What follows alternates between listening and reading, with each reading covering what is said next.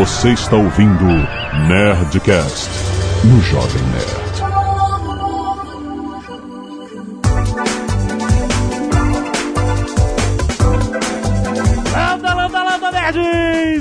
Alexandre Ottoni, Jovem Nerd, eu adoro cores. Ó, aqui é Romero Brito, eu tô aqui falando com o Nerdcast. É um grande prazer estar falando aí com vocês. E, ó, eu não gosto de quadro preto e branco, não, cara.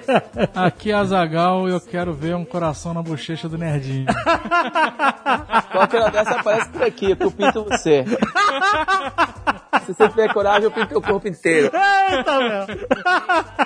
Muito bem, nerds! Nós temos a honra de trazer aqui, fazer um papo fantástico sobre a vida e a obra de Romero Brito, cara. Que legal, muito obrigado por ter aqui esse tempo, tempo escasso, né? Eu sei que você tá atrasado um monte de entrega aí. Não, isso é verdade. é. Eu tenho viajado bastante e fica meio complicado, né? E quando eu viajo, eu não posso pintar, né? Quando É você tá verdade, viajando, é verdade. complicado. Vamos bater esse papo, conhecer a vida dessa pessoa fantástica depois dos e-mails. Canelada.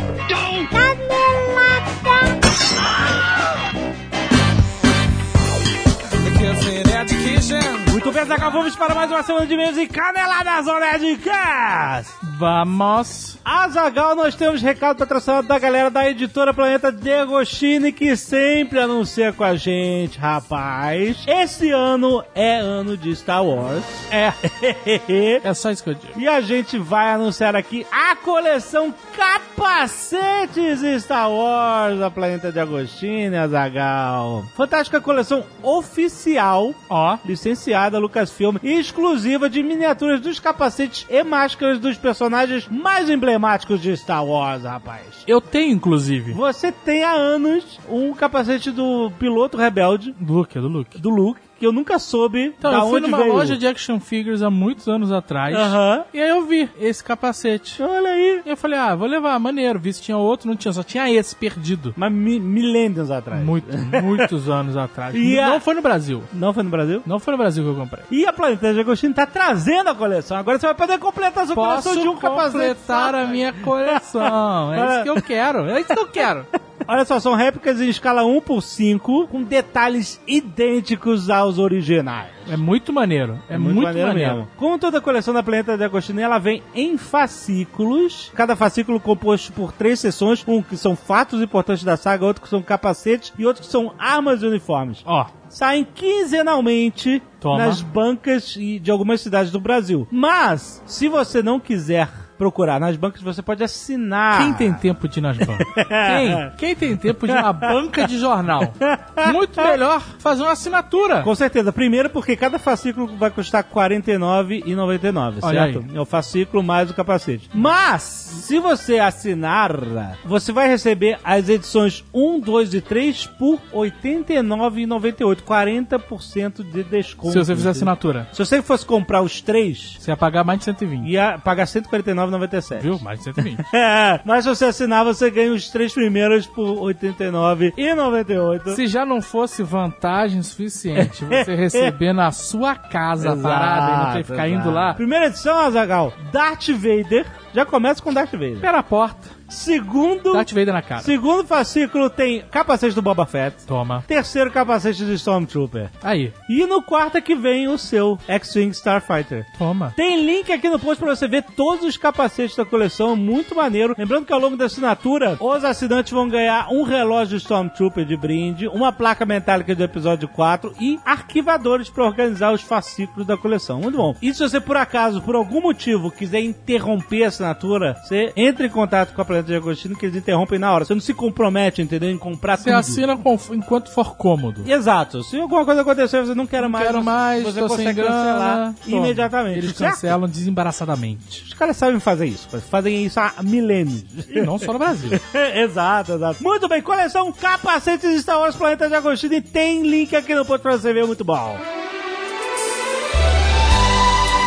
Um aviso aqui, nerds do coração. Saibam que o Dia dos Namorados está chegando já. É verdade. olha 12 aí. de junho, todo ano. Não podemos esquecer daquele programa especial. Nós fazemos um programa de especial Dia dos Namorados. Mas para esse programa ficar bom, Ah. nós precisamos dos nerds. Sim. Aquele nerd que precisa de uma namorada, aquela menina que precisa de uma companheira, Sim, aquele cara que quer consertar um erro, exato. aquela história bizarra. Sim, tudo, Você já sabe como funciona, certo? Vale tudo. Pra quem não sabe, é assim, ninguém vai ajudar ninguém aqui. Ninguém.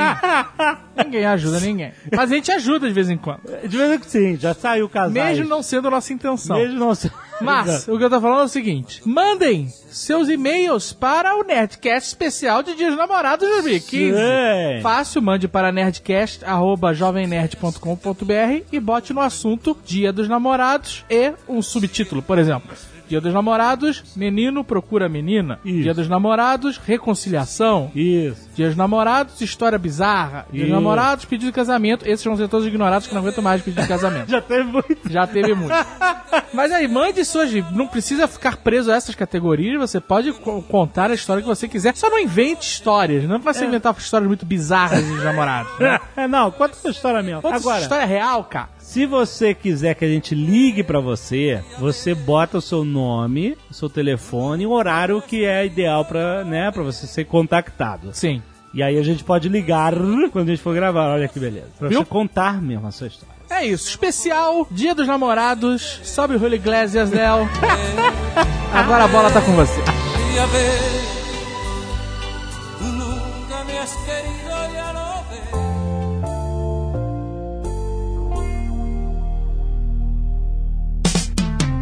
E temos um recado do pessoal do UOL para nossos queridos jovens empreendedores, pessoas que têm seus e-commerces, estão aí. começando no mercado digital de vendas online. É um reality show chamado Impulso Digital que vai acompanhar um empreendedor durante 10 meses, Azagal, utilizando as estratégias e ferramentas certas para fazer o seu negócio crescer e virar um sucesso na internet. Excelente. O objetivo é mostrar os perrengues do dia a dia, do cara que tem e-commerce. Entendeu? Como é que funciona o planejamento, qual é a tecnologia que ele precisa, design, marketing, como é que é uma comunicação em redes sociais, como que ele consegue as métricas do site dele para aprender, para saber como é que o negócio está indo. Eles vão oferecer esse conteúdo em diversas formas, por exemplo, em vídeos, e-books, infográficos, webinars, artigos, um monte de coisa que você vai encontrar no link aí no post, cara. Todo esse conteúdo também com participação de especialistas do mercado brasileiro de e-commerce, como o Inchier, o Edson Rigonati, o Marcelo Marques, tudo isso disponível lá no site para você consultar a hora que você quiser. Muito bom, cara. Você tem uma newsletter também que eles falaram que você pode assinar para você receber semanalmente as informações sobre o programa, sobre o que está acontecendo. Lembrando que o UOL tem um ambiente necessário para sua loja virtual, porque eles oferecem plataforma, o meio de pagamento que todo mundo conhece, ferramentas de divulgação e muito mais, certo? Certo. Então vai lá, uol.com.br barra JN Impulso!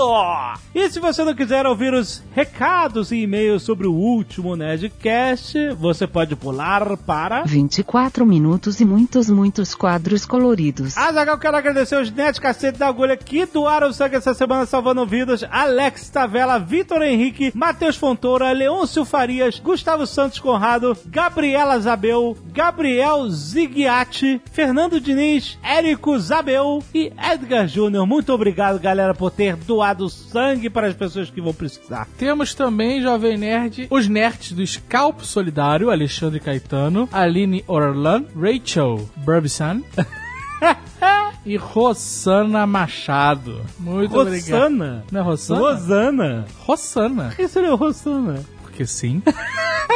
é Rossana. Mas ela é a Rosana. Ela é a Rosana? É. Não sei disso não. Doaram cabelos. Doaram cabelos para quem precisa. Muito obrigado. Arte dos fãs. Um destaque especial para o Jason Santos, que mandou um quadrinho que a gente leu o nome dele no último Nerdcast, só que a gente falou Jailson. Caraca, não Porque ele tem um I, é Jason com um I, J-A-Y, entendeu? E a gente se confundiu. Jason, Jailson. Jailson. Foi mal, Jason. Vamos destacar também Oleg, Ozop e Tyler Durden, três artes enviadas pelo Lucas Pereira, ficaram muito maneiras. E pra finalizar, We Are Home, por Ricardo J. Souza. Ó, Jovem Nerd, Adagal, de Han Solo, tipo... Ficou muito maneiro. ficou maneiro, ficou maneiro. Rodrigo Moura, 32 anos, pai de um moleque de 3. Rio de Janeiro RJ. Ri demais com esse episódio Babycast 2 e fui identificando o meu filhote em muitas situações. JP, você não está sozinho. O Pedro Torquato é bem parecido com o Arthur na malandrice. A hora que ele compreender plenamente o uso do não, você tá lascado. Pedro, vamos tomar um banho pra ir pra escola? Não. Sério, cara, tá na hora. Vamos lá ver a tia Carmen? Não quero. Eles podem negar coisas, entendeu? É um tal de pegar o moleque contra a vontade e enfiar debaixo d'água. que você se pergunta, será que estou pendendo pro lado do psicopata? Enfim, quando o Torquatinho começou a se interessar por TV, todo mundo falava da galinha capetinha. Cara, eu tô tão por aqui de galinha pitadinha que eu comecei a achar maneiro o Teletubbies. É hora dos Teletubbies. Porque é hora dos muda. Teletubbies. Entendeu? Não é sempre a mesma coisa. Mas a criança não gosta do, do que muda. Aí Eu que você sei que tá ela gosta da errado. mesma coisa. Não, não. O Ela gosta do começo, é hora dos Teletubbies. Mas é... E, ó, é hora de dar tchau. Não, então, tem muita repetição do O Teletubbies. que tem no meio, ela caga. Caga. Ca- A gente adianta lá em casa. Você acha que ela tá gostando. Não. Ela tá te odiando. Por que eu estou vendo essa merda no meio? Bom, eu e minha senhora entramos num consenso que serve pra muitos pais. Crianças, quando gostam de algo, repetem zilhares de vezes em loop. Isso é sabido. Então, o que quer que ele receba de presente tem que ser suportável para os pais. Cara, mas é que você vai controlar isso? Ah, não tem. Eu vou aguentar esse flash tosco com essa música estridente o dia todo? Todos os dias? Não. Então galinha tá fora. Xuxa só para baixinhos, então tá exorcizado. Eu descobri uma coleção fantástica para bebezinhos que foi extremamente benéfica para a formação e desenvolvimento do, do Pedro. Baby Einstein. Olha aí. What? Baby Einstein não tem enredo e história, já que é para bebês menores. São palavras, conceitos, formas, cores, números, tudo ao som de música clássica executada com instrumentos com sons infantis, tipo xilofone, flauta doce, etc. Com muito bom gosto e feitos com carinho que só o selo Disney consegue garantir da Disney. Olha aí, juro que não tô sendo pago um centavo aqui. Na verdade, estou retribuindo o favor que os idealizadores do Baby Einstein fizeram por existir. Quando você ficar com a música na cabeça pra cantarolar, vai ser um Beethoven, Mozart, um Bach. e com o tempo, o próprio bebê começa a ficar com músicas na cabeça e cantarolar do nada. É uma delícia. Olha aí a dica. Caraca, Baby Einstein, cara, nunca tinha ouvido falar. Sério, eu tô empolgado com esse Baby Einstein. Eu tu vai esquecer. Juan Carlos, 25 anos, enfermeiro pediatra. Olha aí. Enfermeiro pediatra? Não sabia que existia especialização em enfermagem. Eu acho que deve existir pra caramba. Rio de Janeiro, RJ. Quero deixar alguns comentários e sugestões sobre o Nerdcast 464 Babycast 2. Primeiramente, parabéns pelo tema, além de muito instrutivo, foi bastante engraçado. Esse é o Nerdcast. Essa é a, é a- é a parada, escreveu o Nerdcast. Mas pararei a puxação de saco por aqui para não ficar muito grande. Logo no início do Nerdcast, falou-se muito da amamentação e suas dificuldades. Por isso, darei as minhas contribuições. Apesar de eu não ter um filho, como eu fiz residência de pediatria no hospital que fundou o primeiro banco de leite humano do Brasil, o BLH, eu tive que cursar uma disciplina sobre amamentação e ficar um mês no BLH de lá. Olha aí, legal. Sobre as mulheres que não conseguem amamentar por problemas anatômicos, estima-se que sejam menos de 1%. Olha aí. 2. Para evitar as dores dos primeiros dias, recomenda-se que, se possível, as mulheres exponham as mamas ao sol pelo período de 15 minutos diariamente. Olha aí. Eu já tinha ouvido falar disso. Para tornar a pele um pouco mais, entre aspas, grossa e evitar possíveis lesões dos primeiros dias. Olha aí. Uma curiosidade é que no parto cesáreo, o leite pode demorar algumas horas ou até mesmo um dia para ser ejetado. Nunca ouvi, mas ok, bom termo. Uma vez que a mulher não tem o pico de ocitocina, hormônio do prazer, contração uterina e ejeção de leite. Ah, porque não é natureza nature call, né? Não é Nature Call, exatamente. Ok. Mas mesmo assim tá tudo certo. mesmo que a mulher tenha o beiço invertido, você está dizendo que o bico chama beiço? É, o termo técnico. Ok. É contraindicado o uso de bicos ou conchas de silicone, pois além de viciar a criança, diminui o estímulo de É. produção de leite É e aumenta o risco de infecção por fungos na mama e na cavidade oral da criança. É, esse negócio de silicone é caidíssimo. Aqui no Rio de Janeiro, o Instituto Nacional de Saúde da Mulher, da Criança e do Adolescente, Fernandes Figueira, IFF, oferece cursos de amamentação durante a gestação, aconselhamento e massagem de ordenha. Esse meio é tão quase errado em vários momentos, né? Depois que a criança nasce, curso de ordenha, ok. É, Ele falou que é de graça esse curso, olha lá. Deve ser. Não precisa de encaminhamento. Não precisa ser carente. Ou seja, a mulher pode ser casada, é isso você tá dizendo?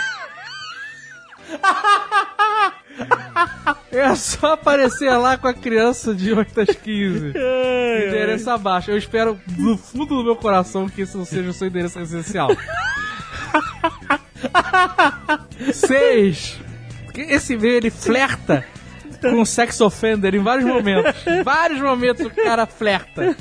6. Mulheres que precisam voltar a trabalhar antes da criança completar seis meses podem ordenhar manualmente. Não tem outro termo menos Esse é animal? o termo, cara. Ok, bezerro win.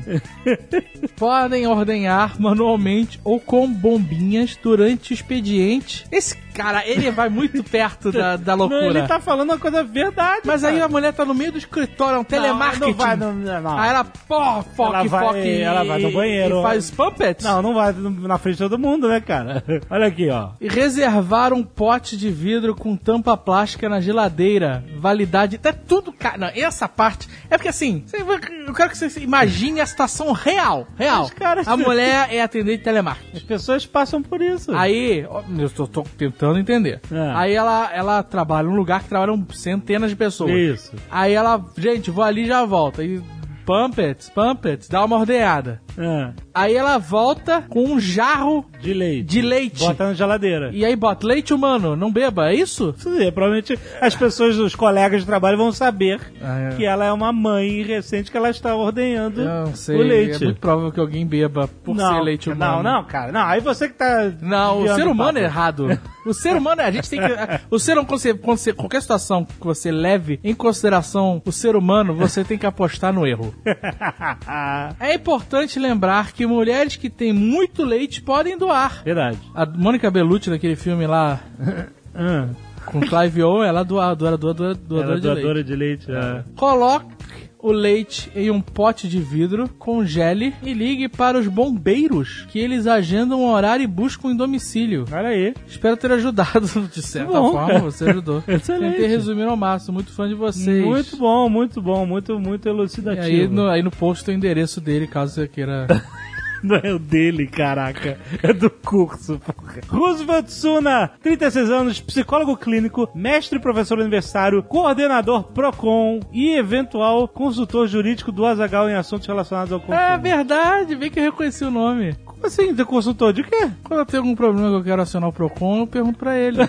É sério? é, é, eu reconheci. Recife, Pernambuco. Após ouvir o Nerdcast, decidi adicionar algumas informações sobre o tema, talvez ajudem. A repetição é importante, uma vez que a memória que os bebês têm é bem limitada. No primeiro mês de vida, ela só dura 24 horas. Por volta do sexto mês, ela não passa de 3 dias. É isso aí, Ned. Fique longe do seu pequeno e ele facilmente se esquecerá que você existe. Né? Caraca, Por isso que a gente, quando viajou pra Espanha, a portuguesa ficou na maluquice que, que ela ela, ia esquecer. que a Gisele ia esquecer ela. Ela mandava vídeos diários Isso, pelo WhatsApp. pra Gisele vê-la diariamente é. e não se esquecer. É muito bom. Funcionou. Ela lembrava, né? Ela viu o vídeo e lembrava. Com exceção de comportamentos constantemente repetitivos, as memórias só vão se fixar de forma a permitir lembranças apenas depois dos 3 ou 4 anos de idade. É o que se chama de amnésia infantil. As possíveis lembranças que um adulto tenha anteriores a esse período são, na verdade, memórias falsas, construídas por estímulos visuais, como fotos ou narrativos, que as histórias que os parentes contam. É bizarro, maluco. Se você sumir nesse período, Quem acabou. sumir? Quem? Eu? Pessoa, qualquer pessoa. Você. Eu? Eu um exemplo contigo. Por que, eu vou sumir? É, eu queria entender por que isso. Por que, que a gente não lembra? Por que, que a criança não tem uma memória. A É- gente- é- porque assim, se você for analisar a criança, esses especiais que passam no Fantástico, É. ou que tem no Netflix, tudo é feito com um objetivo, né? É. Então, sei lá, as cartilagens, né, o joelho, por exemplo, não é formado, é só uma borracha ali. É, depois. Que a criança não quebra, pode cair do penhasco. Exato. Tudo tem um um objetivo pra ela, né? Então, com certeza, não ter memórias desse período deve ter algum objetivo. Não deve ser gratuito. Pode ser uma consequência também de que o cérebro tá aprendendo tanta coisa ao mesmo tempo, tipo, qual é o peso das coisas, qual é a textura, qual é a cor, qual é o sentimento, qual é o cheiro, qual é a, é, a luz, falta de luz, e eu não sei, ele deve estar aprendendo tanta coisa sobre como funciona o equilíbrio, como eu ando, como eu falo, como eu, né, é Aham. que, que você é, simplesmente, não sei, não, não, não tem espaço pra isso, é um aprendizado muito intenso, né, cara, nesses É. primeiros anos. Meu, porque se ela fosse levar no primeiro ano de vida dela, ia lembrar do que os pais. então é melhor não lembrar, né? Não lembrar. As emoções também não estão todas presentes nos bebês logo que eles nascem. Como parte do arcabouço de instintos herdados pelos pequenos, depende do nível de maturidade neurológica para se manifestar. A manifestação de algumas das emoções seguem a seguinte ordem: surpresa, do primeiro ao terceiro mês, raiva, dos dois ao quatro meses, tristeza, dos três aos quatro meses, alegria, dos três aos cinco meses. Isso mesmo, antes disso são espasmos musculares, não sorrisos. É, tinham falado que quando o bebê é muito novinho sorrir, não é um sorriso de alegria. Ele não faz, não, não tem noção do que está São acontecendo. gases. É, um músculo contraído. Medo dos 5 ou 9 meses. E, pasme, vergonha dos 12 aos 15 meses. Olha, Olha aí, aí. vergonha, sentir vergonha. A senhora Jovem Nerd falou que contaram pra ela que ela, ela ainda era bebê de fralda e ela tinha vergonha de fazer cocô na fralda na frente das pessoas. Então ela ia pra debaixo da mesa Olha só. e fazia cocô na fralda. Que bonito você contar isso aqui. bebê, cara. Obrigado. Lucas Coelho, 33 anos, empresário, Marília, São Paulo. JP comentou que os gritos do filho o tiram do sério. Resolvi o problema de um modo pouco pedagógico e muito eficiente. Olha, lá vem, cuidado. Provavelmente o Lucas também tem um filho, eu espero que não tenha resolvido o problema do JP, seria bizarro. Certa vez, quando minha filha tinha 3 anos, fomos ao mercado e ela pediu um doce ridiculamente caro. Disse que não e ela iniciou seu processo de berrar e espernear pelo doce. Ah. Não pensei duas vezes, eu tô até com medo de continuar. Me agarrei na beirada do carrinho e comecei a gritar: Vamos ver quem grita mais alto! Ah! Vamos, vamos competir! Vamos ver quem passa mais vergonha! Ah! Jogando a cabeça pra trás como se estivesse sendo eletrocutado pelo Meu carrinho. Deus do céu, cara. Uma senhora que passava ao lado perguntou muito séria se eu estava passando bem. Bem não estava, né? Pelo menos estava passando mal. Ah. Foi a minha deixa para o momento épico. Agarrei o carrinho de compras como se tivesse garras, trinquei os dentes, esbugalhei os olhos, olhei para a mulher e gritei: Minha filha quer doce! E ela acha que vai ganhar gritando para me fazer passar vergonha no meio do mercado! Eu ouvi baixinho: Para, papai, por favor. Tá todo mundo olhando. Olha aí a vergonha.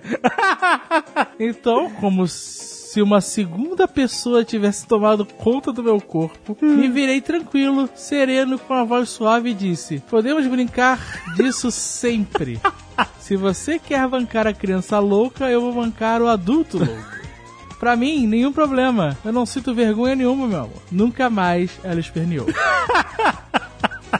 Na verdade, ela tentou uma vez na porta da escola. Eu apenas disse num tom uns 20 decibéis acima da média: Ah, vamos começar a brincar de criança louca e pai maluco? E o silêncio se veio novamente. Olha aí, um pouco ortodoxo.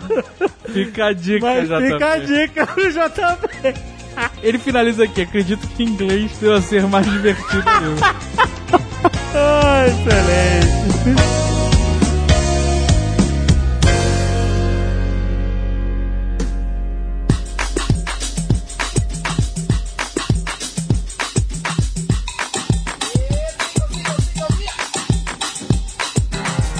Romero, você é de Recife, certo? É, eu nasci no Recife e é, já há um tempo atrás. Um tempo, um tempo, um tempo atrás. Já há um tempo atrás, é, já há um tempo, é. Eu nasci lá numa, num lugar que chama-se Jaboatão. Jaboatão. Como é que era a infância em Jaboatão? Ah, era muito complicada. Poxa vida, a vida, a vida de uma criança, uma vida de uma pessoa pobre no Brasil é muito complicada. Então, é, eu cresci assim numa, numa família de minha mãe teve nove filhos e Nove é, filhos, nove. nossa. Você imagina? Eu sou oitavo. Você é oitavo, não? Oitavo, é. Então, é, o meu irmão assim exercitava poder sobre mim e, minha, e uma irmã mais jovem que eu tenho. Você, você era um, praticamente um servo dos seus irmãos, como todo É, irmão é. mais velho faz? Não sei, É eu isso? acho que, acho que era o guinea pig.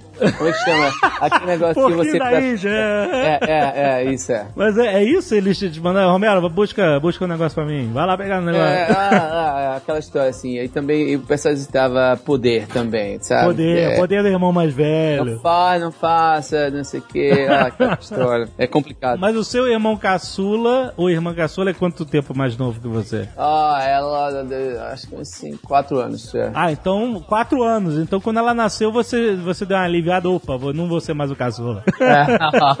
Já tinha Ah, idade é, pra é. pensar assim. Já não sou mais caçula, é verdade. E quais são as profissões? Seus irmãos, cada um foi pra um lado, cada um teve uma profissão? O que aconteceu com a galera? É, não, cada um fez uma coisa, né? Assim, é, eu, desde jovem, eu sempre fui muito interessado, assim, em arte. Aí teve um momento que eu imaginava ser diplomata. Eu fiz amizade com uma família da Inglaterra, que o pai desse meu amigo era diplomata lá no Recife. Aham. E eu disse, sabe uma coisa, eu acho que eu vou pegar um... Eu vou, vou seguir uma carreira de trabalho como é o pai desse meu amigo, né? Aham. Que é, vivia muito bem, morava numa casa linda e tudo mais. Eu disse, eu acho que eu quero ser diplomata, eu quero viajar no mundo inteiro. Aham. E eu sempre gostava de pintar, mas nunca imaginava que a pintura fosse uma coisa que realmente fosse se tornar o que se tornou pra mim, né? Assim, minha, minha, minha profissão mudou tudo. É claro. Meu hobby e profissão também. né? Os seus pais, qual era a profissão dos seus pais? A minha mãe era mãe, não é? E meu pai, ele trabalhava para o governo do estado de Pernambuco. Do governo do estado, velho. Ah, Então É. realmente tinha que ter algum, alguma entrada de dinheiro aí pra sustentar nove candangos. Não, não, foi, era-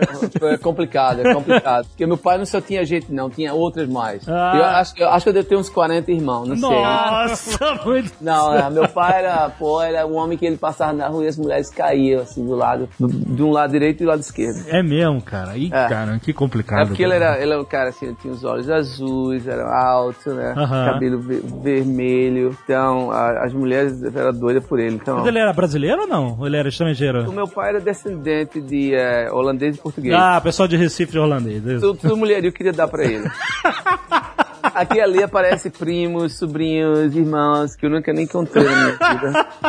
É, Você tem casos de nego que fala, oi, eu sou teu irmão lá Ah, de longe. primo, é. Seu é, primo. É, é primo, é. Nunca vi na vida. Nunca vi, é. Mas isso acontece muito, é, agora que você é uma pessoa mundialmente conhecida, aparecerem esses parentes querendo favores ou querendo empregos, ou isso acontece? Aqui e ali, não muito não, pessoal, mas aqui e ali aparece uma coisa assim, mas não muito não. Que bom, todo mundo tá fazendo suas coisas próprias mesmo. Mas quantos anos você tinha quando você tinha esse- botou na cabeça esse negócio de, ah, quero ser diplomata e viajar ao mundo? Ah, eu, é, assim, uns 18 anos, Aham. e, é, mas eu sempre gostei da pintura, mas eu nunca imaginava que, tá, indo, como eu já te falei. Aí eu fui é, é, até o quarto semestre do, de Direito na Universidade Católica de Pernambuco. Ah, é? Olha aí. É, aí depois quando eu tava lá, eu tava tão assim, feliz que eu disse, sabe uma coisa, isso não é pra mim não. Eu acho que eu tenho que fazer outra coisa. O Azagal passou pelo mesmo. É um dropout de direito Até o quarto período também. até o quarto mês. Ah, é? Que o quarto período é o período que você realmente para, né? Acho que é o quarto período. Mas nessa época, com 18 anos, você já tinha contato com a pintura. Ah, não, desde criança eu sempre gostei da arte, entendeu? Mas eu nunca Aham. imaginava que fosse se tornar uma coisa tão importante na minha vida. Eu pensava que era, sei lá, uma coisa que criança gosta de fazer. E, em geral, crianças gostam de pintar, Mas sabe? era, era simplesmente vontade de meter a mão na massa e fazer, ou você, É. você tinha algum contato, é, alguma inspiração externa de, de alguma arte crescendo em Recife? Eu sempre gostei de ver arte, entendeu? Eu sempre gostava de ir em museu. Eu, eu acho que era o mais diferente da família. Aham. De gostar de coisa assim, de ir pra museu, gostar de arte, gostar de pintura. Então, eu, eu era uma- mais ou menos a ovelha colorida da família.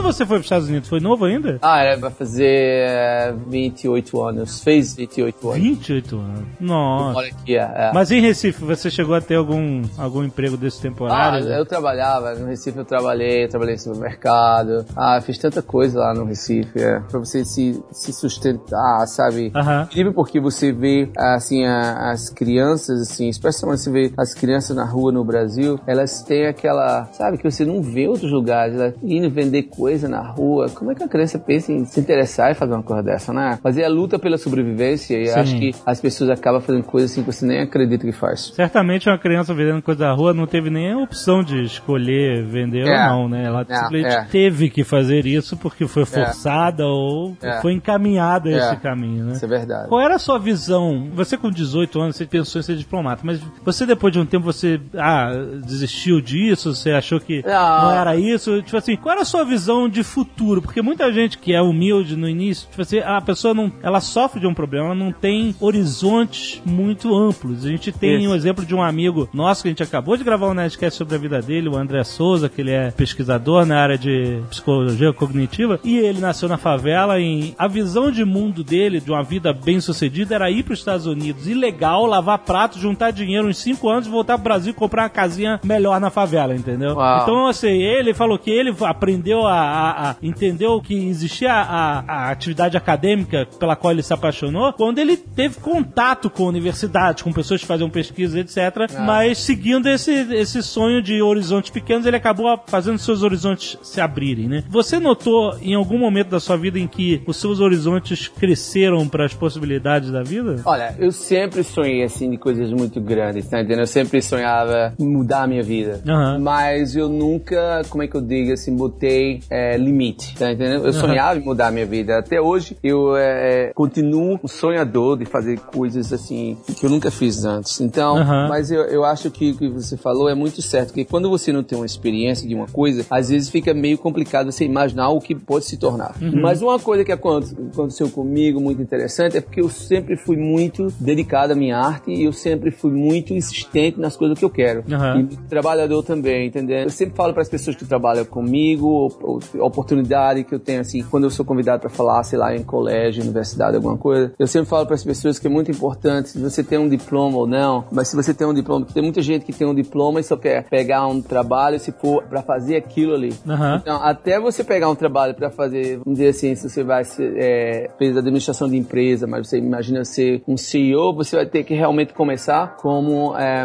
por exemplo, é, acho que é o presidente do Bradesco aí no Brasil, que ele começou a servir num café Aham. no Bradesco, tá entendendo? Olha. Hoje ele tem assim o maior, o maior posição do banco, mas você realmente começou lá de baixo. Tem, aí às vezes tem pessoas que vai para a universidade e quer é, entrar numa empresa já lá de cima, mas não é assim. É, pois é, exatamente. Você acha que tinha alguma coisa na, na sua vida, assim, na sua juventude, que criava uma insatisfação? Porque, por exemplo, eu e a Zagal, a gente criou o Jovem Nerd há 13 anos atrás, Ah. e hoje é um grande canal de mídia e tal no Brasil, mas quando a gente criou o Jovem Nerd, ele era um blog, ele era uma, uma brincadeira que a gente fazia nos horários de folga, do trabalho e tal. Mas de fato ele partiu de sentimentos de insatisfação. A gente olhava pra nossa vida, pros nossos empregos e tal, a gente fala assim, puta, não é isso. Sabe, não é isso que eu. Ok, tô trabalhando, tô realmente é, é digno, tô levando dinheiro pra casa, mas não é isso ainda, né, na minha vida que eu quero. É. E aí, quer dizer, tinha esse, essa insatisfação latente que fez a gente procurar algo mais e investir nosso tempo, nosso esforço nesse algo mais. Existia algum fator de insatisfação diário na sua juventude que você fala assim, não é isso que eu quero? O tempo todo. Eu sempre fui muito, assim, muito. Não quero usar essa palavra que não é muito legal, mas assim, ambicioso pra fazer coisas, tá ligado? Aham. Pra crescer, mudar a minha vida e conhecer lugares, pessoas. Eu sempre fui muito interessado em fazer isso. Então, eu fui muito inquieto, por exemplo, é, quando eu peguei uma bolsa de estudo no Colégio Marista, eu mesmo fui no colégio ver se conseguia uma bolsa. Aham. E os padres, os padres falaram lá, ah, você tem que trazer sua mãe pra fazer isso acontecer. aqui." Você foi no colégio pedir bolsa? Eu fui no colégio, eu fui no colégio, é. Muito bom. Tá muito? Então eu fui à luta, como o Paulo falou ah, essa semana na Folha de São Paulo, que eu fui à luta, eu não fiquei esperando para as pessoas fazerem para mim, não, tá entendendo? Eu nunca fiquei esperando para ninguém. Se uma galeria não me descobriu, eu abri meu próprio espaço. Tá certo, olha aí, A excelente. pessoa sempre fala de ser descoberto.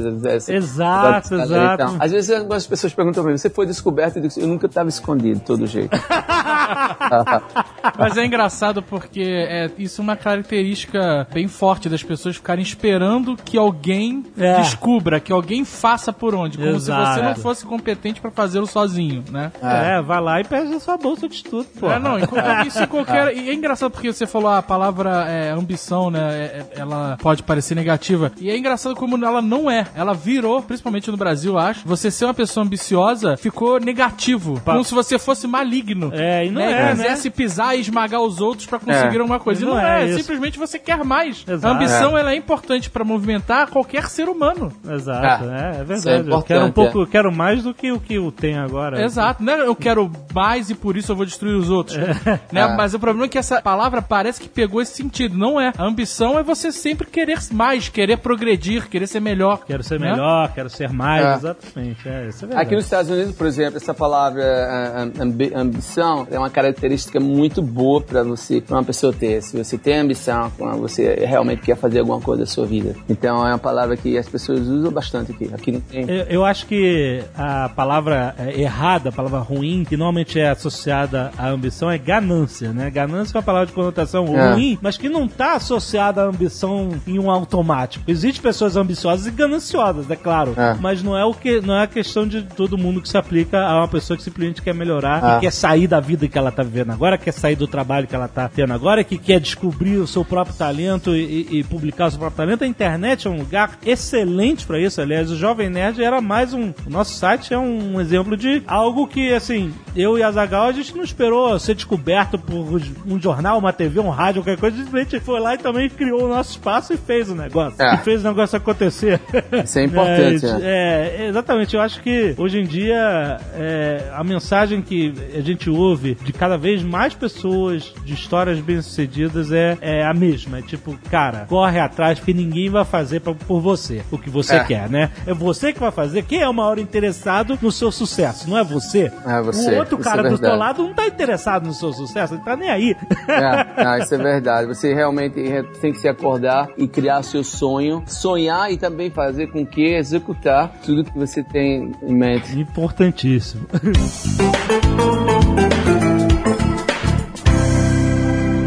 Agora, eu consigo imaginar o quanto difícil é escolher uma carreira artística, né? Porque é uma carreira... mais no Brasil. Ainda mais no Brasil. Qualquer coisa ligada à arte é. Você está escolhendo um, um- um caminho com muitas interrogações e que normalmente as pessoas em volta não enxergam, ou então elas enxergam apenas o resultado de muita gente que, que segue a carreira artística, que é, tipo, né, morrer de fome, esse tipo de coisa, né? Ah. Viver da arte. Em que momento você bateu aquela noção de, peraí, é, é isso, é isso que eu quero? E, e em que momento você, você colocou isso mundo afora? E qual foi a reação das pessoas? Olha, não foi uma coisa assim ab- abrupta que aconteceu, assim, uma grande quebra de uma hora para outra. Sim. As coisas ficou acontecendo. Vão acontecendo. Claro que quando eu decidi a, a- a sair da universidade, abandonar meu curso, foi um grande momento. Aí depois, um amigo meu estava na universidade aqui em Miami e, e eu vim visitar esse meu amigo e eu acabei ficando aqui. Ah, É, abandonei meu curso de Direito, saí do Brasil para tentar uma vida, e que eu não imaginava, apesar de sonhar bastante, mas eu não imaginava o que estava vindo para mim, né? Aham. Então, mas veio assim aos poucos, não foi uma coisa assim. Porque tem muitas pessoas que, por exemplo, você faz, acontece mu- muito isso, é jogador de futebol, então é. É, o cara explode, né? Aí aí você explode de uma hora para outra, aí, aí às vezes é, é muito complicado, porque você não tem, sabe, você não tá se preparando, as coisas, as coisas não vêm aos poucos. E comigo as Sim. coisas vieram assim, aos poucos. Aconteceu uma coisa, aconteceu outra, aconteceu outra, aconteceu Sim. outra. Pronto, aí você, uau, tô aqui agora. Tá entendendo? Mas foi. E pra mim, de uma certa maneira, tem sido uma coisa muito boa. Não foi, muitas vezes você vê um, um cara jovem e um, um dia você tá na favela, no outro dia você tá jantando com o presidente de um país. Então deve ser uma loucura, né? É, pois é, é, com certeza. Pra família também acontece muito isso, fica muito complicado. Família, os amigos. Amigos. De um dia para outro você tá longe dos seus amigos. E seus amigos agora tá esperando mais de você. Aham. E a família quer mais de você. Você não vai ter tempo pra ninguém mais, tá entendendo? Porque você tem que se dedicar àquilo ali. Então as pessoas ficam chateadas, você fica isolado. Então acontece isso muito. Isso é, isso é- é muito na área, como eu falei, de esporte e na área de, é, assim, sei lá, de artistas, assim, de cinema, de televisão, uma coisa Sim, assim. sim. Imagino. Agora, quando você largou direito e foi pra Miami, qual foi a reação da família? Assim? Qual foi a re... Teve resistência? Tipo assim, você tá maluco? Você tá Olha, o que acontece assim, que eu cresci sem estar, assim, eu não tinha meu pai lá, entendendo? Então era minha mãe, então a minha mãe, ela acho que ela dentro dela, ela acho que acreditava na- nas, assim, nas coisas que eu tava fazendo, porque eu sempre fui dedicado para ir pra escola, querendo saber, aprender mais, eu sempre me interessei em, em ir à escola, tá entendendo? De, de aprender e, e crescer. Então, é, e, e as minhas amizades, sempre tive am- amizades boas, eu nunca, nunca tive amizades ruins, tá entendendo? Aham, aham. Eu acho que quando chegou o momento de eu pegar, é, disse, sabe uma coisa, eu vou tentar minha vida, acho que ela realmente já esperava disso, então. Fazia sentido pra ela, né? Pelo- É, já fazia conhe- sentido. E meus irmãos e o pessoal não tava nem se preocupando quanto isso. Afinal, você era o Ok, quase vai. caçula. É, não, vai, vai embora.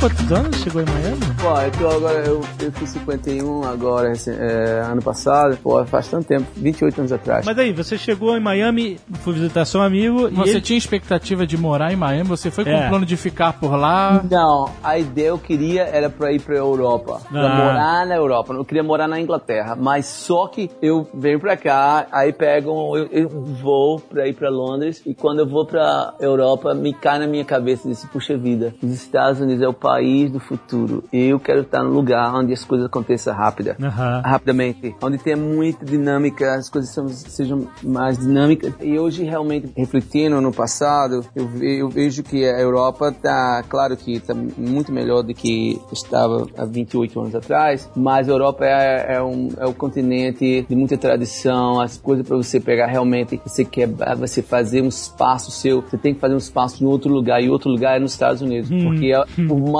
que os europeus, alguns países é crítico dos Estados Unidos, eles adoram os Estados Unidos, por Sim. mais que eles criticam. Então, é, por exemplo, se você faz sucesso na Europa, aqui nos Estados Unidos é bom para a Europa, e se você faz sucesso na Europa é bom para os Estados Unidos, porque os Estados Unidos também é apaixonado pela Europa também. Sim, com certeza. né? Um, um quer o futuro e outro quer a história. É verdade.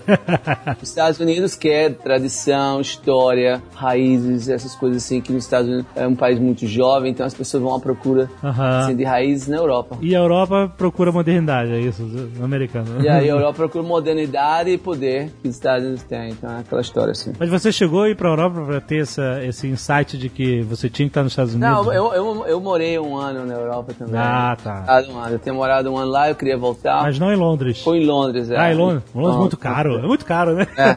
Mas, eu, mas eu não morava, mas eu não morava na cidade, eu morava fora de Londres. Claro que hoje em dia quando eu vou pra Londres é outra história, né? A minha, claro. eu, no, no passado, pra mim comprar um hambúrguer, eu tinha que pensar duas, três ou quatro vezes. Hoje, não. Eu nem como mais hambúrguer.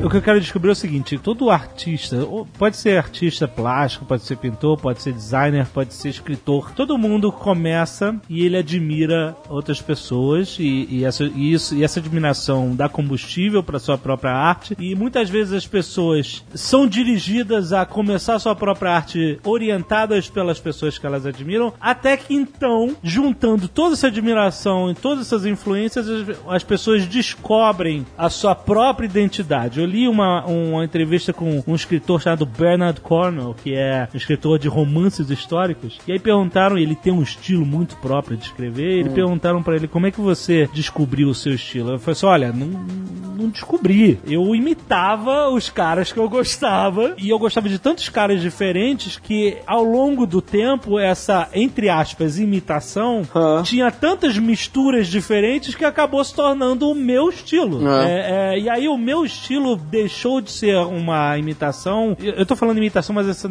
não é, a palavra é muito negativa, porque parece que a pessoa tá querendo tomar crédito do outro. Não. Na verdade, ela é ser inspirada pelas. Então, essas inspirações, elas eram tão misturadas, eram tantas cores diferentes, que você mistura, mistura e faz uma nova cor, que era o estilo dele. Você sentiu isso na sua vida já em, em- nos Estados Unidos, quando você começou a perseguir o seu próprio estilo? Como você chegou no seu estilo? Olha, eu sempre fui atraído por cores, tá entendendo? Aham. Sempre gostei de, de cores. E eh, eu acho que eu trouxe isso de infância, porque em geral as crianças, é muito raro você pegar uma criança que goste de só de uma coisa, uma coisa assim muito, muito pesada, sabe? claro. E, assim, e ao, ao mesmo tempo, eu sempre fui interessado assim em formas. E lá em Recife tem um artista muito conhecido, chama-se Francisco Brenan. Eu adorava, ainda gosto muito do trabalho dele e os grandes murais dele. Eu imaginava fazer murais, coisas assim bem bonitas e grandes. Aham. E quando eu tive a oportunidade eh, de ir para a Europa, eu conheci outros artistas mais de perto, os trabalhos de Matisse, do Picasso e eh, trabalho como Da Vinci, do Michelangelo e também outros artistas mais contemporâneos aqui nos Estados Unidos como Andy Warhol, Keith Haring, Roy Lichtenstein,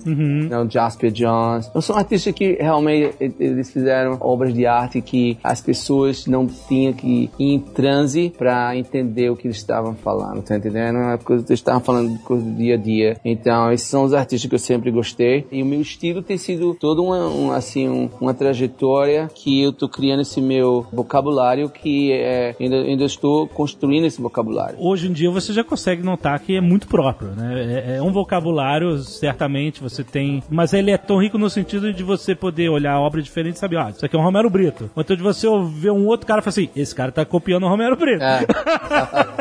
Não, é verdade, é verdade. Não é? Existe uma identidade já. Existe uma identidade própria, exatamente, né? Como é que você explora a expansão dessa identidade? Olha, eu, eu vou dizer uma coisa pra você. O que acontece? Eu me acordo bem cedo e venho pro meu estúdio. E quando eu não tô viajando, eu entro dentro do meu estúdio e só saio à noite se eu for pra um jantar ou pra uma festa, um coquetel, uma coisa. Aham. Às vezes eu falo assim que eu tô dentro da minha bubble, Aham. da minha bolha. Sim, Tá entendendo? sim. Então, o que eu faço todo dia, eu faço é pintar. Eu faço pintar, me inspirar. Quando eu viajo, eu me inspiro nas minhas viagens, comida, amizades, de família, de coisas que eu vejo que me inspira, que me dá, assim, é, inspiração. Mas as pessoas começaram a me falar, pô, a sua arte faz isso pra mim, a sua arte faz isso pra mim.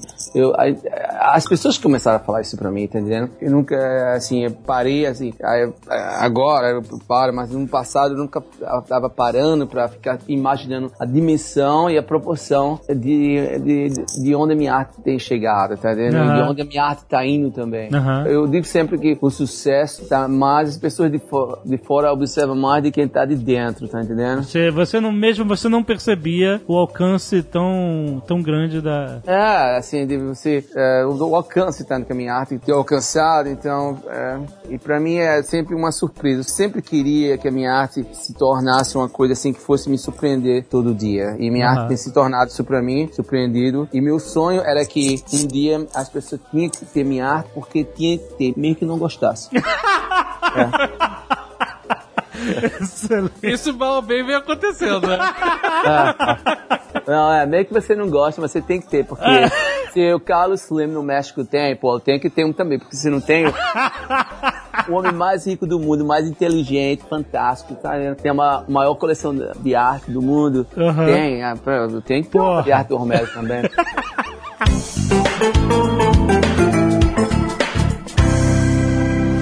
O normal de muitos artistas, assim, o, o dia a dia normal é assim: você faz a sua arte e o que, que eu vou fazer com ela agora? Pra quem eu vou mostrar? Ninguém me conhece. Como eu vou divulgar isso? Como eu vou fazer isso chegar nas pessoas? Vou pra rua, vou vender na rua e tal. Como é que foi esse início pra você? Você tinha sua arte, você tinha um lugar especial, você ia atrás de vernissagens, você como é que funcionava ah, você trabalhando no seu marketing pessoal de mostrar sua arte pras pessoas? Olha, eu sempre falo para os artistas quando me perguntam como é que eu faço. A ideia é você fazer arte arte que você gosta e para dividir com pessoas. Então você vai dividir com as pessoas próximas de você, primeiramente, vai dividir com sua família, com seus vizinhos, com pessoas próximas e aí você vai, entendendo? E se você vai esperar a galeria, maior galeria do mundo É. ele encontrar, você nunca vai pra lugar nenhum, entendeu? É, exato, então exato. você vai, vai aos poucos. Eu sempre falo assim: se você vai pro norte, você vai andando, depois vai numa bicicleta, você pega um carro, depois você pega um carro, pega um avião, depois pega um é, foguete. é isso aí. Mas se você espera pegar um foguete imediatamente, é outra história. Então, comigo aqui nos Estados Unidos, eu levei minha arte à rua. Então, eu fui, fui artista de rua, tá entendendo? Aham. Não foi uma coisa assim, de uma galeria, ah, vou ali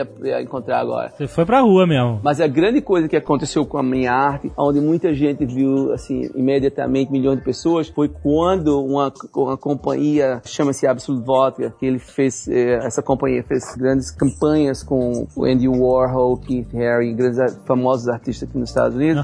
Eles entraram em contato comigo para usar minha arte, porque acharam que minha arte alegrava a vida das pessoas e tinha uma, uma maneira muito forte das pessoas gostarem dela. se Se identificavam muito, se né? identificar com ela, entendeu? Aham. Então foi isso que aconteceu comigo, a. Foi a primeira marca que veio é, É. atrás de você. Olha, eu quero fazer É. algo com a sua arte, é isso? Isso, exatamente, é. E você era basicamente local. As pessoas É. em Miami que conheciam você. É, é. Eu, foi muito bom, porque o que acontece também é que, além da empresa ter gostado da minha arte, a- a- o momento da empresa estavam interessados que no passado a vodka, a Absolute Vodka, era uma vodka da Suécia. Ninguém sabia nos Estados Unidos da vodka. Aham. A vodka não era bebida como é, se bebe hoje, né? Porque vodka hoje em dia é uma coisa mundial. No passado era mais Rússia e aqueles países nórdicos. Aham. E então essa empresa fez a Absolute Vodka ficar muito famosa e o presidente da empresa, é, o pensamento dele foi, bem, no passado os artistas que ele tinha contratado eram mais famosos que o produto. E o produto ficou mais famoso, tem mais pessoas que sabem da Absolute Vodka do que de um artista. Por Sim. exemplo, ah, em alguma parte do mundo tem pessoas que não sabem e nem conhecem a arte do Andy Warhol, vamos dizer isso. Aham. Mas sabe que no bar você pode beber uma, a- um, sim. a- a- É, uma geral- vodka, geralmente sim. É, Tá sim. entendendo? Não sabe quem é o Jasper John, não sabe quem é o Motherwell, não sabe quem é, sabe, grandes artistas assim da humanidade, mas aí, aí a vodka entrou Birita, assim. Todo mundo conhece. então a vodka entrou assim, como que fosse o quê? Agora a gente vai fazer história no mundo das artes. Então eles me contrataram e depois disso pro, fiz tanto projeto com outras empresas grandes e famosas do mundo, como Coca-Cola, Aham. é, o, o próprio chairman da companhia entrou em contato comigo para fazer um projeto com ele aqui no- nos Estados Unidos, no Mutar Kent e outras grandes, grandes mais. Agora você tá com produtos na Disney, né? Produtos licenciados da Disney. É, Caraca. Disney, é, eu, eu faço coisa com a Disney mais de 15 anos. Como foi com a Disney, cara? A Disney, eu comecei primeiramente fazendo obra de arte para as paredes, é, serigrafia. Aham. E agora eu faço, além da serigrafia, eu faço também é, aquelas esculturas é, que vendem nos parques também. Eles vendem milhões É, então, quando eu- parques. E é É. impressionante porque a Disney ela é muito criteriosa com, É. com os produtos dela, o Mickey, o Pato É. Donald. E, É. e a sua arte está no Mickey, né? No Mickey, É uma escultura é, do é. Mickey É estilo uma barreira, Brito, né? uma barreira muito difícil de ser. Você chegou É. no Mickey, cara. O Mickey ninguém mexe. É, ninguém mexe. É, é. Não, engraçado que tem uma vez que entrou na galeria uma criança com a mãe e a, e a criança fala: Mamãe, mamãe, esse é o, é, é o artista que criou é, o Mickey Mouse. Eu disse: "Ih, Meu Deus, como você quer crescer e saber que eu não, não sou eu o Walt Disney, o Walt Disney é outra pessoa. Eu estou trabalhando com a empresa, Sim, é, trazendo sim. um colorido para o Mickey Mouse e outros personagens. Então Sim. foi tão engraçado. Mas é interessante porque o seu estilo é, combina muito com a Disney, né? Total. Que é esse negócio de alegria, de muitas cores. E quando eu fui, a gente teve, eu tive na Disney recentemente e vi os produtos que até então não tinham, as estátuas e tal, eu falei, caraca, tem tudo a ver. Como não estava antes, né? Exato. É um casamento perfeito. Ah, Ah, é. eu quando eu vi o Mickey, o Mickey Brito, eu bati palmas dentro da minha mente. Falei, cara, como foi? ele conseguiu. Sério, cara, não, tô falando sério mesmo, não tô só puxando o saco, não. Eu falei, como ele conseguiu tocar no Mickey, cara? Justamente Ah. porque o Mickey é intocável, cara. A Disney é muito cri-cri com o Mickey. E isso, pra mim, significava uma absoluta aprovação do seu método artístico, entendeu? Tipo assim, cara, deu certo aqui. Eh, tá na Disney, entendeu? É esse o nível desse cara de Recife, que saiu lá de Recife, fugindo do carnaval de Recife. é é aqui onde o cara chegou, entendeu, cara? É, é impressionante o reconhecimento internacional que tem a arte do Romero Brito. E o Mickey, pra mim, era muito emblemático com isso, justamente porque ele é muito intocável dentro da Disney. Eu falei, poxa, legal. Para mim também é um grande privilégio, é um grande grande alegria trabalhar com uma empresa assim de tan- tanto prestígio aqui nos Estados Unidos e que tudo aconteceu com o sonho de um artista, né, do Walt Disney, que ele era um grande artista. Sim, é verdade. Agora, você acha que depois da campanha da Absolute Vodka, foi quando você olhou em volta e falou assim: caramba, tá acontecendo? Tipo, this is happening, sabe? Tipo, é isso que eu queria e tá acontecendo. Foi na Absolute Vodka ou foi antes ou foi depois? Eu tô saindo do anonimato, entendeu? Como artista. Quando você acha que você percebeu isso? Foi quando ah, eu fiz o projeto com a Absolute Vodka, isso é. Aí depois começou, sabe, eh, as coisas começaram a mudar ah, em volta de mim, entendeu? Foi a Absolute Vodka. E É. você achava que, tipo, no seu íntimo, quando você ia dormir e apagava a luz, o que que te deixava acordado? O que que você Olha, eu vou dar uma coisa pra você. É, quanto a isso, eu sempre fui tão dedicado no meu trabalho que, apesar de eu ver as, as coisas acontecendo em volta de mim, mas tão preocupado com o meu dia a dia que as coisas, tá entendendo? Às vezes, Você nem percebia, né? pô, eu nunca imaginava que eu, eu ia um dia e jantar em Buckingham Palace. Ou então, Aham. ser convidado, eu fui convidado recentemente pelo príncipe da Inglaterra para fazer parte da fundação dele, tá entendendo? Da, da, da board. E, por exemplo, eu voltar para minha casa, onde eu moro, eu, entendendo? Os lugares que eu vou, as pessoas que me dão atenção, muita atenção. Então, eu nunca imaginava quanto a isso. Aí, eh, aqui e ali acontece para eu ficar assim, uau, mas eu tenho tantas obrigações, tantas responsabilidades com minha arte que eu não fico o tempo todo pensando nisso, sabe? Que às vezes é até melhor, porque muitas vezes as pessoas se perdem muito, ficam desconectadas com a realidade pelo fato do sucesso vir muito para a cabeça das pessoas. Então, Aham.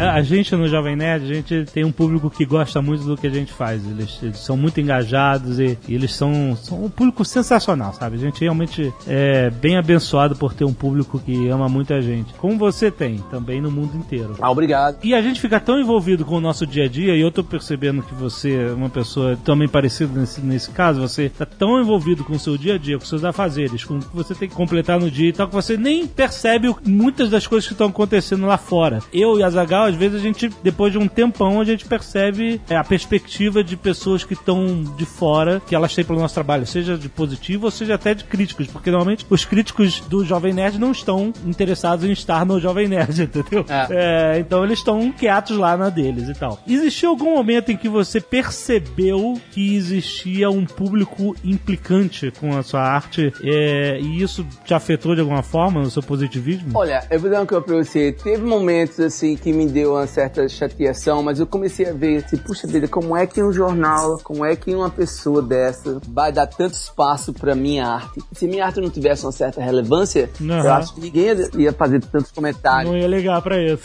Ninguém ia ligar pra isso, tá? Então, Aham. e ao mesmo tempo tem pessoas que têm coleções, por exemplo, tem pessoas aqui nos Estados Unidos e outras partes do mundo que têm grandes coleções de arte, tá entendendo? E essas pessoas têm a minha arte também. E tem pessoas que nunca dormiu num- num- numa sala, num quarto, que tem uma obra de arte importante de um artista e essas pessoas falam como que soubesse tudo, tá entendendo? Sobre a arte, Aham. que, que fosse o alfa ou ômega da- das artes para abrir a boca e falar uma coisa. Então, eu, na- verdade, eu não fico preocupado com isso, não. Eu realmente eu me concentro mais para dar atenção aos meus colecionadores, as pessoas que me apoiam. Eu acho que isso é o mais importante, porque críticos tem, em todas as fases da história, teve-se críticos, né? Teve Sim. pessoas que criticavam Picasso e outros artistas mais que em dia é o maior sucesso. Por exemplo, o maior artista aqui, assim, um dos artistas muito famoso aqui dos Estados Unidos, chama-se o Jasper Jones, que está uns 90 anos. Tem um grande crítico de arte aqui que ninguém sabe, só, só pessoas do mundo das artes que sabe, que chama-se Clement Greenberg. Então, porque não tem espaço na, na arte para se falar dos críticos, mas quando eles estão vivos, eles falam, né? Então, esse cara era crítico do Jasper Jones. E o Clement Greenberg já foi embora, ninguém fala dele, eu sei dele porque, tá entendendo? Uh, que eu sei que ele existiu. Uhum. Mas, mas o Jasper Jones é o maior sucesso. Mesmo porque, tipo, quando a gente começou a fazer isso, no nosso microcosmos aqui da internet brasileira, quando vinham eh, pedradas e tal, é engraçado que parecia que a pedrada tinha mais valor do que 100 elogios, né? Uma crítica tinha, É. tinha, tipo assim, tinha mais valor não, tinha mais peso na nossa mente, né? A gente ficava muito chateado, podia ouvir 100 elogios, caralho, vocês são foda, muito bom, adorei e tal. Aí via um cara, fala assim, uma merda. E a gente ficava pra baixo. sabe? Um foi um cara só, porra. É, né? é. E aí realmente o, o próprio Azagal me ensinou muito a, cara, não liga pra isso, porque assim, se o cara não quer dialogar com você, o que, que vai adiantar? Se ele vai só falar "Ah, é uma merda, uma merda, uma merda, tipo, ok, então beleza, cada um segue a sua vida. Se concentra no cara que traz positividade, né? No elogio. É. Esse cara que o cara é, é que faz um elogio, ele precisa de muito mais energia pra isso sair do coração dele, fazer um É. elogio, do que pra uma crítica. É muito fácil a gente falar mal das coisas. A gente dá uma topada no- com o dedinho na parede, a gente xinga, fala um palavrão. Ah, né? É, agora, elogiar realmente é, é, é uma coisa que despende mais energia. Então, por isso que vale muito mais o elogio. E, aliás, É. eu estendo isso a todas as pessoas que colocam seus trabalhos no mundo de alguma forma, de qualquer arte que seja, de qualquer origem. Quando você coloca no mundo, você tá aí pra ser criticado e, e elogiado. Vale muito mais o elogio, tem muito mais peso. A nossa mente nos engana achando que a crítica tem mais peso. Você acha que a parte dessas pessoas que te criticam vem mais do fato. Porque assim, a arte é muito subjetiva, né? E vai de cada um. Tudo bem que tem conceitos artísticos e tal, mas ela é muito subjetiva. Mas você acha que vem muito da parte de você fazer dinheiro com a sua arte? Será que isso é um pouco proibido? O artista só pode ganhar dinheiro depois que ele morre? É, é. É, não, eu, eu acho que é uma mistura de várias coisas. É a ignorância, é a- assim, a inveja, é, é o preconceito às vezes também. Acho que é uma mistura de, de tudo, assim. Mas eu, eu, não. Eu vou dizer uma coisa pra você. Eu acho que o mais importante pra mim é as pessoas que estão me apoiando. São muitas delas. Milhões aí, aí, aí fora. É por isso que eu tenho o sucesso que eu tenho. Porque as pessoas apoiam a minha arte. Mas é como aqui ali é, é, parece um, um jornal, uma revista que quer fazer uma matéria e sempre usa, sei, sei lá, um headline ou uma coisa que a pessoa falou que foi uma coisa negativa. Então eles botam lá, pum, negativo, entendendo? Claro. Mas na verdade, eu- o que eu acho muito interessante pra mim é o espaço que a mídia me dá, porque em geral tem muitos artistas aí que só pega uma matéria, uma coluna na área de, de, de arte, entendeu? Não vai ser, ser escrito, sei lá, na Forbes ou em outros tipos de revista e outros tipos de jornal. Só é, se se escreve mais sobre a obra de um de determinados artistas só na- nas colunas de críticos de arte. Você não vê o, o artista é, atravessando ou alcançando ou, ou tendo outro espaço na mídia. Então, nesse caso, assim, eu não- na verdade, eu nem me preocupo, porque é melhor que as pessoas falem que não falem, entendeu? é, não, não, porque se, se ninguém fala de você, você é ignorado, entendeu? Então, É claro. fale que, e bote mu- muitas, muito papel. Eu acho. Escreva, assim, bastante papel e muito espaço na TV, em onde for. O que é engraçado? A gente foi no Museu do Van Gogh lá em Amsterdã. E Hum. aí quando você sai do museu, tem uma gift shop que tem caneca de quadro do Van Gogh, tem pôster, Guarda-chuva. tem guarda-chuva, tem toda sorte de produtos do Van Gogh. Agora imagina se ele pudesse ser o criminoso, se ele fosse criminoso o suficiente de vender esses produtos em vida. Como ele ia ser criticado, É. né, cara? Ficou, tipo assim, ok, morreu, então tá tudo bem. Quer dizer, o cara, né, eu, eu, quando eu já me engajei em discussões sobre o Romero Brito na, no Facebook e tal, tipo assim, parece que assim, o cara é, tá vendendo muito, ele tá colocando a arte dele em vários tipos de produtos diferentes, é, ele tá fazendo a arte dele ser menor do que se fosse apenas três quadros no MoMA, entendeu? Por que é menor? Se, aliás, se tá em tantos produtos é porque muita gente tá querendo. Não é- Não é, Exatamente. justamente o contrário a noção de que ela é tão popular a ponto do próprio artista poder gozar do seu sucesso em vida, né? O que, que tem de É. errado nisso? Parece que existe um romantismo no compromisso com o fracasso. E parece que muitos artistas acham que isso sim é romântico. Não Ser- só artistas, eu acho que isso é um mindset. Eu acho que é o mindset que você falou exatamente, porque é uma coisa que vem do passado, onde as pessoas, assim, da aristocracia ou então da burguesia, sempre teve os artistas como que fosse, ah, eu vou ajudar você, você precisa de mim e você não, não pode sobreviver sem ter minha, minha ajuda, entendeu? Aham. Então tem os patrons of the art, por exemplo, os colecionadores e algumas pessoas que se acham assim muito importante. É, é um pensamento que acontece muito em geral, assim, no, no meio das artes. E fala assim, oh não, ajudei aquele artista. Aí fala assim muito nos jantares, "Ah, mas olha que loucura o que eles fizeram, olha que eles... A conversa é sempre em volta da vida do artista, se é muito doido, ou não é muito louco, ou então ele ajudou aqui, ajudou ali, olha o que eles fizeram, você imagina o que eles fizeram. Então é, é mais como fosse é, uma fonte de é, entretenimento. Aham. Mas eu acho que eh, no caso, assim, de, assim de, de as pessoas fazerem críticas sem ter fundamento, sem saber o que tá falando, sem conhecer o artista, sem, sabe? Às vezes nem coleciona arte, nem tem arte em casa e, e começa a falar mal. Então, eu realmente... É, não- o cara não tem nada nem cara pra É. falar, simplesmente fala porque repete o que os outros estão falando. né? É, então é,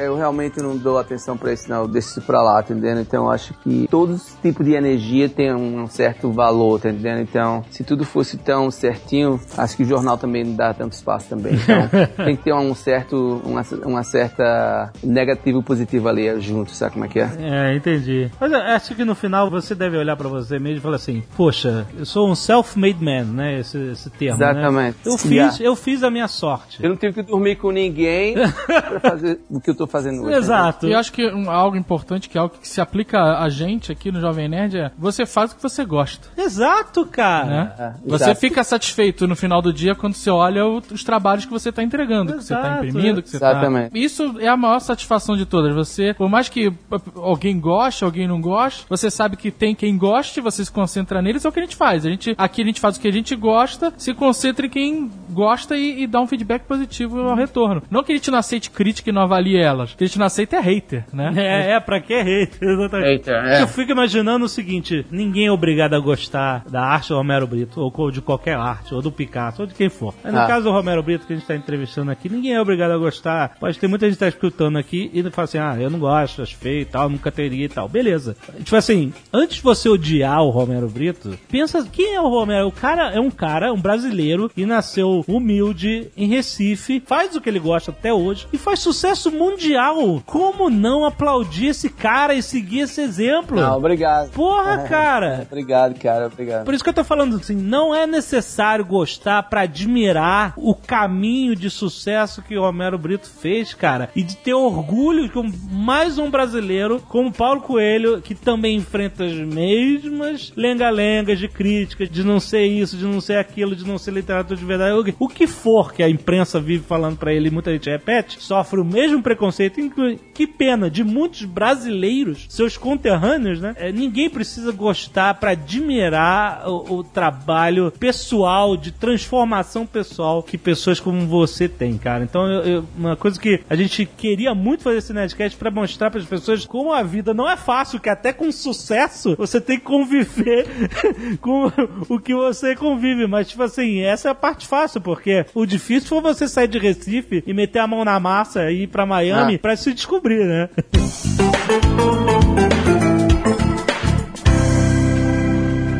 você acha que foi o momento mais difícil, assim, que você, caramba, que dificuldade, tomara que esse dia passe?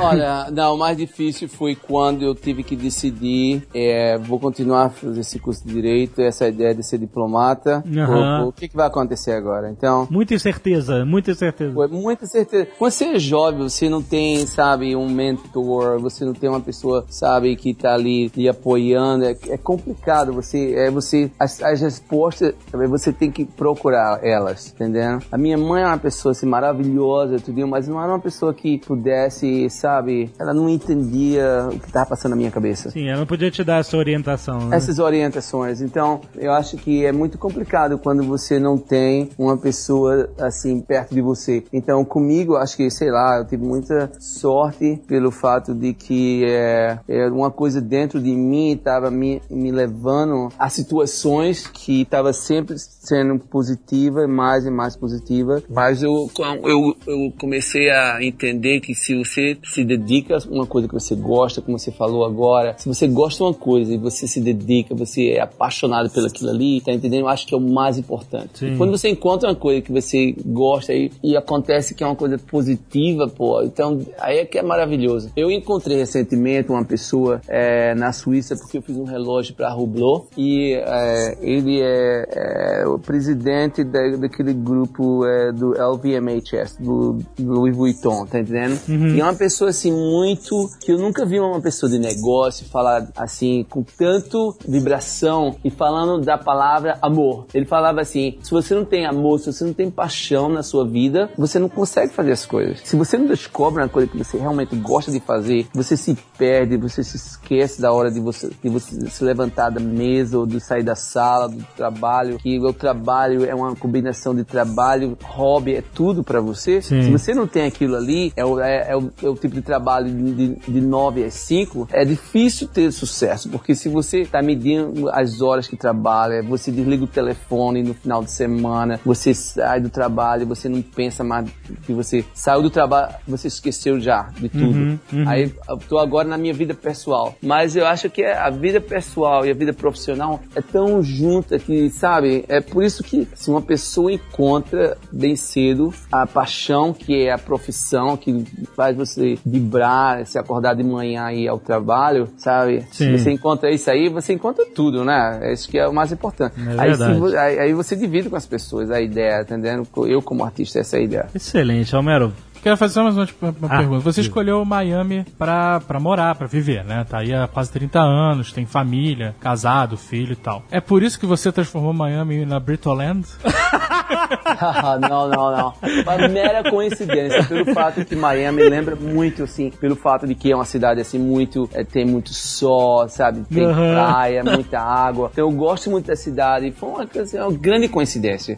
Assim, é uma energia que me, sabe, uma coisa que leva você, atrai você. Então foi uma coisa, assim, que eu vi que eu nunca, não foi nada, assim, é, pré-pensado, tá entendendo? Uma coisa calculada. Tudo aconteceu, assim, muito é, espontaneamente. muito legal. Mas aqui é uma cidade assim muito misturada de pessoas de, de vários lugares e é uma cidade que tem um espírito muito jovem também. Então deu super certo. Excelente. Homero, agora o que eu mais quero na vida é que você desenhe um coração na bochecha do Azaghal. Ah, vai ser o maior prazer. Vai ser o maior prazer. Isso vai ser sensacional. Não, eu tô olhando aqui no meu computador a carinha aqui do Nerdcast. É, então é uma carinha bonitinha. Eu vou fazer, vou fazer uma obra de arte com ela. Samba.